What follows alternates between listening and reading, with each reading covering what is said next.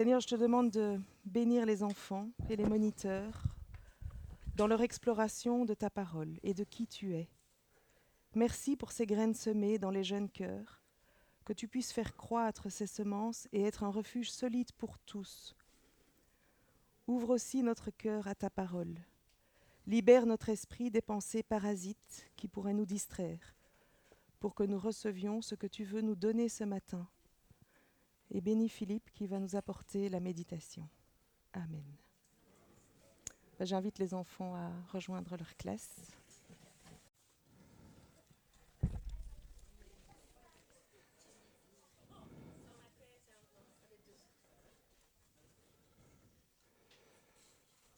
Voilà, on va laisser les enfants monter calmement.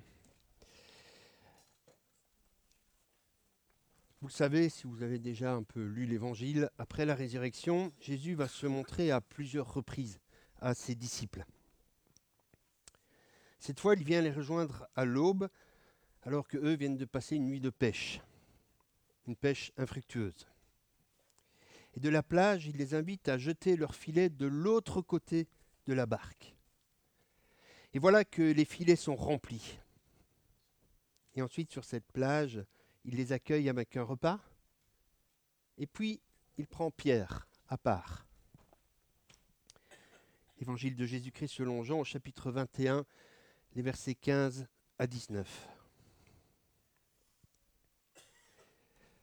Après le repas, Jésus s'adressa à Simon-Pierre. Simon, fils de Jean, m'aimes-tu plus que ne le font ceux-ci? Oui Seigneur, tu connais mon amour pour toi. Jésus lui dit, prends soin de mes brebis, de mes agneaux, pardon. Puis il lui demanda une seconde fois, Simon, fils de Jean, m'aimes-tu? Oui Seigneur, lui répondit Simon, tu connais mon amour pour toi. Jésus dit, nourris mes brebis. Jésus lui demanda une troisième fois,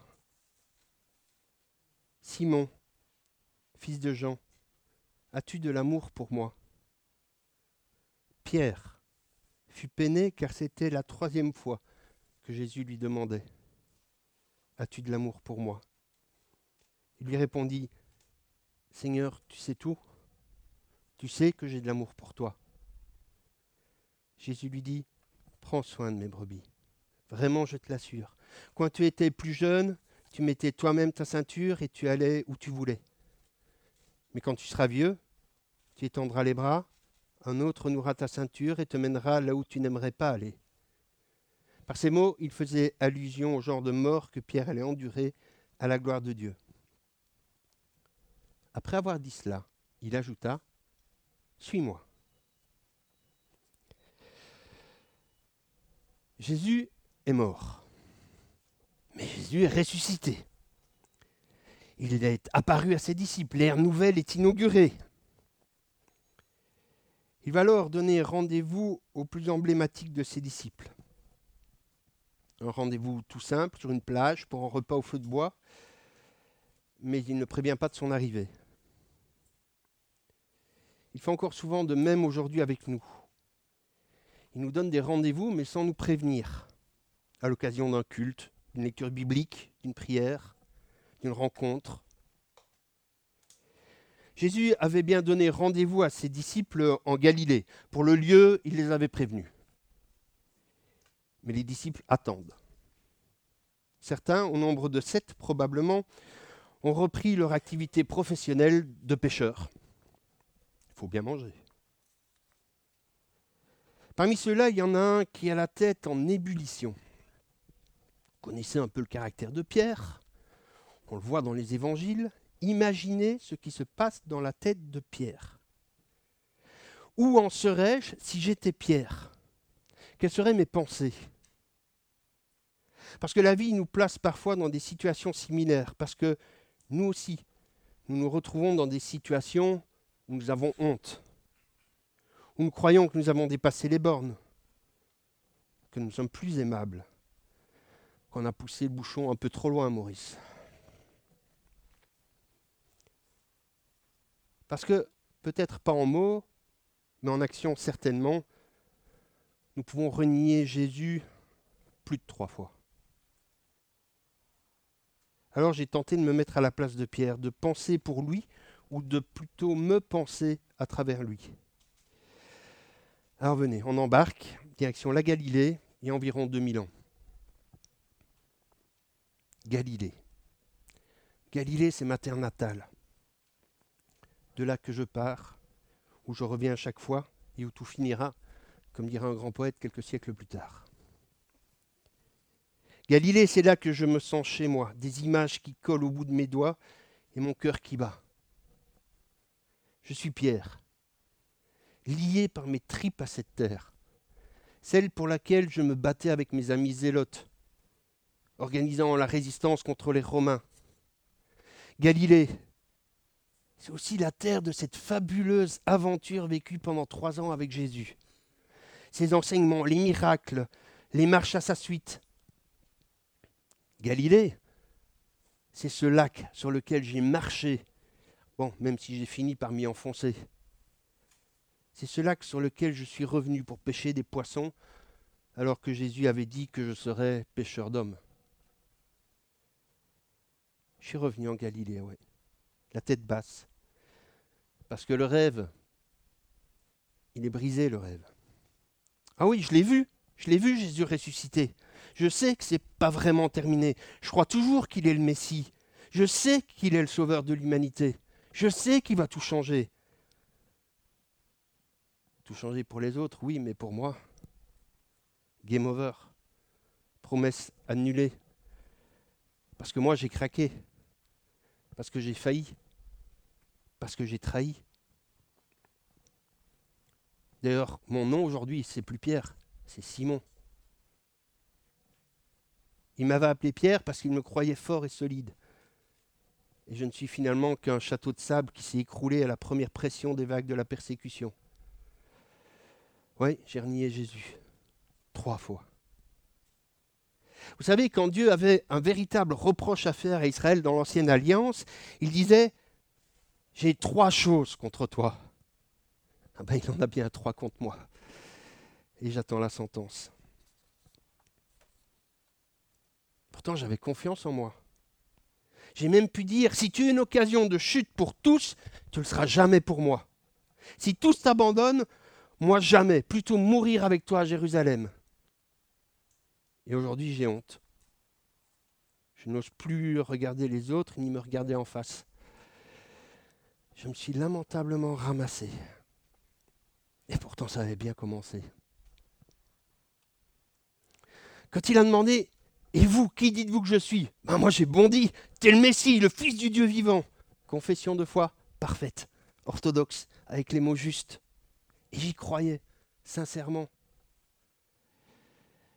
Mais quand il a fallu mettre cette confession de foi en pratique, j'ai cru tant que je voyais Jésus à côté de moi.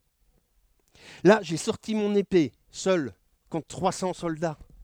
Il était là, il était à côté de moi, rien ne pouvait m'arriver. Et quand je ne l'ai plus vu, toutes mes résistances ont cédé. Que me reste-t-il aujourd'hui? Des désillusions, beaucoup de désillusions. Je suis déçu par moi-même, peut-être par lui aussi. C'est pas comme ça que je voyais les choses. Pourtant, je l'aime toujours, je suis toujours attaché à cet homme, je suis remué par sa résurrection. J'aimerais saisir sa vie, mais c'est plus pour moi, j'y arrive plus. Je suis trop déçu par les autres disciples qui ont foutu le camp, par moi-même, par les événements. Alors oui, je reste avec eux parce que bah, à trois ans, ça ne s'efface pas d'un coup de cuillère à peau. Mais je suis proche de la rupture, vraiment. J'y crois plus. Ou en tout cas plus vraiment. Je suis convaincu que je ne suis pas capable d'accomplir la tâche que le Seigneur avait prévue pour moi. Vaut mieux pour tout le monde que je fasse une croix sur mon ministère. J'ai perdu toute ma crédibilité. De toute façon, je ne peux plus être un apôtre, un disciple, un porte-parole de celui qui est la parole. Terminé mon ministère, je me suis disqualifié tout seul. Mieux vaut reprendre mon métier de pêcheur parce que bah, j'ai quand même une famille à nourrir. Moi, souvenez-vous, c'est ma belle-mère qui est venue guérir. Ma femme et mes enfants m'attendent, alors allons pêcher, les amis. Mes péchés, ça n'arrête pas ce tourbillon d'idées dans ma tête. Je revois le regard de Jésus sur moi, sa tristesse, mais aussi son amour. Et je sais que dans ce regard, il y avait l'annonce et la promesse du pardon. Mais pour moi, c'est comme pour David, non? David a obtenu le pardon de Dieu suite à son adultère avec Bathsheba, mais il a dû en payer les conséquences. Et maintenant, c'est mon tour. Je dois assumer. Assumer les conséquences de ma trahison. Être pardonné, c'est une chose. Être à nouveau disciple ou apôtre, c'en est une autre. Et pour moi, c'est clair, j'ai perdu mon ministère, c'est la conséquence. Je suis plus digne. Voilà Pierre et nous probablement avec lui, à un moment ou à un autre de notre vie. Déçus de ce que nous avons vécu, de ce que nous sommes, convaincus de ne pas être à la hauteur, peut-être un peu jaloux des autres qui semblent avancer avec un pied dans l'église et un pied dehors. Pierre, lui, il a les deux pieds dans son bateau. Il pêche et en plus il prend rien. Puis un homme lui dit de jeter son filet par l'autre bord. Et il obéit et la pêche devient soudainement miraculeuse. L'homme, c'est Jésus, Pierre le devinait, Jésus ressuscité, qui va prendre Pierre à part. Simon, pas Pierre, Simon, m'aimes-tu? Et si Jésus me posait cette question-là à moi, aujourd'hui, à toi, qu'est-ce que ça me ferait? Simon découvre que l'amour de Jésus pour lui n'a pas changé. Oui, Pierre a été infidèle, mais Jésus demeure fidèle. Il ne peut pas changer. L'amour de Jésus est un amour qui veut aider, sauver, guérir, pardonner, transformer. Ce que Jésus désire avant tout, c'est transformer Simon, guérir ses cicatrices, l'amener plus loin dans sa foi, vers une relation plus profonde. Alors, à trois reprises, m'aimes-tu? Et ce matin, c'est cette question qui m'est posée, qui M'aimes-tu Alors attention, c'est le genre de questions piégeuses. Faudrait pas y répondre trop vite du genre Bah oui, Jésus, tu sais bien que je t'aime, allez, rendez-vous à la prochaine trahison. Ou bien la version prétentieuse. Seigneur, vraiment, il n'y a pas de mot assez grand dans le dico pour te dire combien je t'aime. Alors entends mon cœur qui te dit tout ça, mais il n'y a pas de mots, quoi. Ceux qui répondent ainsi devraient d'abord inspecter leur cœur. Tu es vraiment certain que tout ce que ton cœur dit, c'est qu'il n'y a pas de mots assez grand pour dire combien tu aimes Dieu?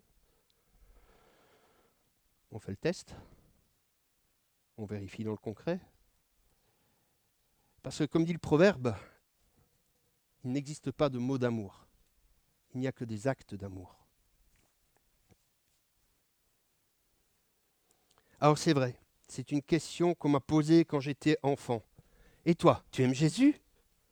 Alors j'ai répondu avec la naïveté de l'enfant qui aime le vélo, les matchs de foot et ses parents. Et puis la vie avançant, on réalise combien cette question est profonde. Parce que cette question me place face à mes faiblesses, à mes manquements, à mes fautes, à mes trahisons, à la manière dont j'ai pu renier celui que j'appelle pourtant mon Seigneur. C'est une question qui va droit au cœur de ma relation avec Jésus. Qui est-il réellement, concrètement, pour moi? La question, ce n'est pas pour lui que Jésus la pose. D'ailleurs, Pierre ou Simon le dit Oui, Seigneur, tu sais. C'est pour Simon que Jésus la pose. M'aimes-tu? Qui suis-je vraiment pour toi? Juste quelqu'un sur qui tu t'appuies quand tout va mal? Une aide, un soutien pour les mauvais jours Une assurance tout risque. Le Jésus doudou qui est là pour te faire du bien, coach de vie qui te dit que tu es super sans rien exiger. Ce Jésus de pacotille trop vendu par les marchands du temple d'aujourd'hui, d'aujourd'hui pardon. Ou bien est-ce que je l'aime lui plus que tout, sans l'aimer lui par intérêt pour moi Avez-vous remarqué combien, après une dispute dans un couple, une famille, entre amis, derrière toutes les questions que l'on peut se poser. Il y en a une seule qui retentit toujours, tout le temps, dans chaque question. Une seule question que nous ne posons pourtant que rarement, et qui pourtant est celle qui brûle les lèvres. M'aimes-tu encore? Est-ce que je vaux la peine que tu m'aimes? Cette question, elle fait mal parce qu'elle ravive le mal, elle le met en évidence, mais elle met aussi en avant le désir de recommencer, de ne pas abandonner la relation. Elle montre le désir de renouveler la relation. Par trois fois, Jésus demande M'aimes-tu? Micheline, m'aimes-tu? Sandra, m'aimes-tu? Lydie, m'aimes-tu? Patrice, m'aimes-tu? Gabriel, m'aimes-tu? Philippe, m'aimes-tu? Si Jésus insiste ainsi, ce n'est pas pour nous écraser, ce n'est pas pour écraser Pierre, Pierre, avant sa trahison, était convaincu d'aimer Jésus plus que les autres ne l'aimaient. Avant sa chute, Pierre comptait sur lui-même, ses forces, sa volonté. Et puis il a trahi. La troisième fois que Jésus pose sa question, c'est plus à Simon, c'est à Pierre qu'il la pose. Et il est écrit que Pierre fut attristé. Je ne crois pas que Pierre soit attristé parce qu'il pense que Jésus doute de son amour, que Troisième fois, il n'a toujours pas compris. Je crois que Pierre est bien plus attristé parce qu'il réalise à ce moment-là sa faiblesse, sa prétention, la petitesse de son amour. Il est attristé, mais cette tristesse est positive. En effet, Pierre devait passer par cette tristesse pour être prêt à écouter et entendre ce que Jésus avait à lui dire, pour ne plus réagir en pensant à lui d'abord, mais pour accepter sans discuter tout ce qui vient de Jésus, en cherchant d'abord Jésus. La tristesse n'est pas nécessairement une mauvaise chose. Dieu nous conduit parfois à la tristesse.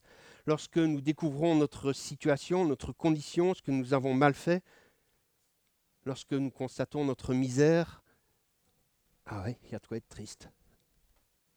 Par contre, ce sera un mauvais signe si nous restions enfermés dans cette tristesse. Si nous sommes seulement attristés, accablés, lorsque Jésus nous demande M'aimes-tu? alors nous n'avons pas encore compris que Jésus est venu avant tout pour nous sauver. Il est venu pour nous délivrer. Et tant que nous ne l'aurons pas réellement compris et intégré, nous demeurerons tristes. Devant le ressuscité, Pierre se reconnaît comme il est vraiment. Sans masque, sans façade, il est triste. Mais ce n'est pas cela que désire Jésus. Jésus ne vise pas la tristesse, il l'utilise pour arriver au but, la repentance, la conversion, le salut de Pierre, comme pour nous. Jésus ne désire pas nos larmes, sauf si nos larmes nous rapprochent de lui. Et dans ce cas, tant mieux pour ces larmes, qui sont comme une pluie qui fait germer la semence de son amour et de notre amour pour lui. La question de l'amour est la question centrale. Jésus, avec Pierre comme avec nous, pose aujourd'hui les bases. Son amour ne change pas. Son amour est grâce et pardon. Et en retour, il attend une réponse à sa question M'aimes-tu? Et je l'ai dit, il est facile de dire Oui, je t'aime. Mais il est bien plus difficile de le vivre, de le mettre en pratique, surtout si nous ne comptons que sur nous-mêmes. Et c'est pour ça que c'est Jésus qui répond à la question pour Pierre. M'aimes-tu? Paie mes brebis. Si tu m'aimes, tu vas t'occuper de mes brebis. Oui, la recette est simple. Comment aime-t-on Jésus? En aimant, c'est-à-dire en servant ses frères et sœurs dans la foi. C'est pourquoi après le triple oui de Pierre, Jésus dit, Suis-moi. Suis-moi sur ce chemin de service. Suis-moi sur ce chemin de sacrifice. Suis-moi sur ce chemin où tu seras prêt à subir des injustices si c'est au bénéfice des autres. Suis-moi sur ce chemin de consécration, de don pour les autres. Ne t'inquiète pas de ta fonction. Moque-toi de savoir si tu seras appelé disciple, apôtre, pape, pasteur, ancien ou cornichon. Paix mes brebis. occupe-toi de tes frères et sœurs. Sois au service de tes frères et sœurs. C'est ça, m'aimer et me suivre. Et même ne t'occupe pas de ce que eux vont recevoir. Dis euh, Jésus, il y a Jean, il va vivre éternellement, racontez et moi. Même réponse. Que t'importe Toi, suis-moi. À moi aussi, à toi aussi, Jésus pose cette question. M'aimes-tu? Et nous sommes invités et répondre de la même manière que Pierre. Et cette réponse change notre vie. Celui qui aime Jésus le suit. Peu importe la fonction, le rôle, le titre, le grade, il devient un de ceux qui marchent à la suite de Jésus. Savez-vous que c'est l'expression la plus utilisée dans l'Évangile pour parler des apôtres, des disciples, des chrétiens, comme ce que vous voulez? Ceux qui marchent à la suite de Jésus. Le suivre dans sa dépendance et dans l'obéissance envers le Père céleste. C'est ça, aimer Jésus. Si on prétend aimer Jésus mais qu'on ne le suit pas dans cet esprit de consécration et de service, on a échoué. On est Simon dans sa barque, ses regrets et ses remords, ses larmes et sa désillusion. Et tout est là. Il y a profusion de graines, de quoi satisfaire nos besoins profonds. Il suffit d'un battement d'ailes pour aller le chercher. Il nous y attend, parce qu'il nous aime. Alors je sais qu'en prédication, c'est facile de dire qu'il suffit d'un battement d'ailes. Qu'est-ce qu'il est difficile à donner ce battement d'aile hein? Ça, je peux vous l'en témoigner. Parce que c'est au prix de mon orgueil. C'est au prix d'un réel renoncement. C'est pour cela que Jésus nous pose la question par trois fois. M'aimes-tu? Cela nous évite de répondre trop rapidement, trop facilement, de façon superficielle, sans réfléchir, sans me demander si j'aime vraiment le Seigneur. Trois fois afin de pouvoir réfléchir librement sereinement. Jésus nous pose la même question. Si nous disons oui, alors il nous donne la même réponse. Suis-moi. Et même un enfant de sait que ce verbe est conjugué au présent. Loin de mon passé bien imparfait et de mon futur encore à composer, c'est dans ce présent que se reçoit et se vit l'amour de Jésus. Ça commence ici et maintenant. Suis-moi. Amen.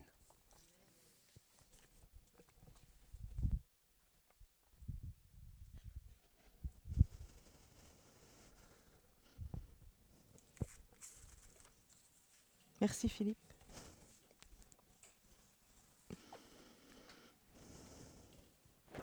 Sonde-moi, ô Dieu, et connais mon cœur. Éprouve-moi et connais mes pensées. Regarde si je suis sur une mauvaise voie et conduis-moi sur la voie de l'éternité. Qui demande à Dieu de l'éprouver? Et pourtant, Dieu connaît le tréfonds de notre cœur. Rien n'est caché devant sa face. N'est-ce pas l'épreuve qui souvent nous révèle à nous-mêmes ce que nous sommes? Ces paroles maladroites, ces intentions cachées, ces motivations troubles, ces pensées impures ont besoin d'être découvertes et purifiées. Père, tu connais notre cœur mieux que nous-mêmes. Merci pour ta patience envers nous et ta profonde miséricorde. Pardonne, Seigneur, ce qui dans notre vie ne te correspond pas. Éclaire-nous et que nous puissions être honnêtes devant toi reconnaissant nos fautes et notre péché, sachant que ton amour profond nous environne, nous soutient et nous rassure. Je vous invite à chanter.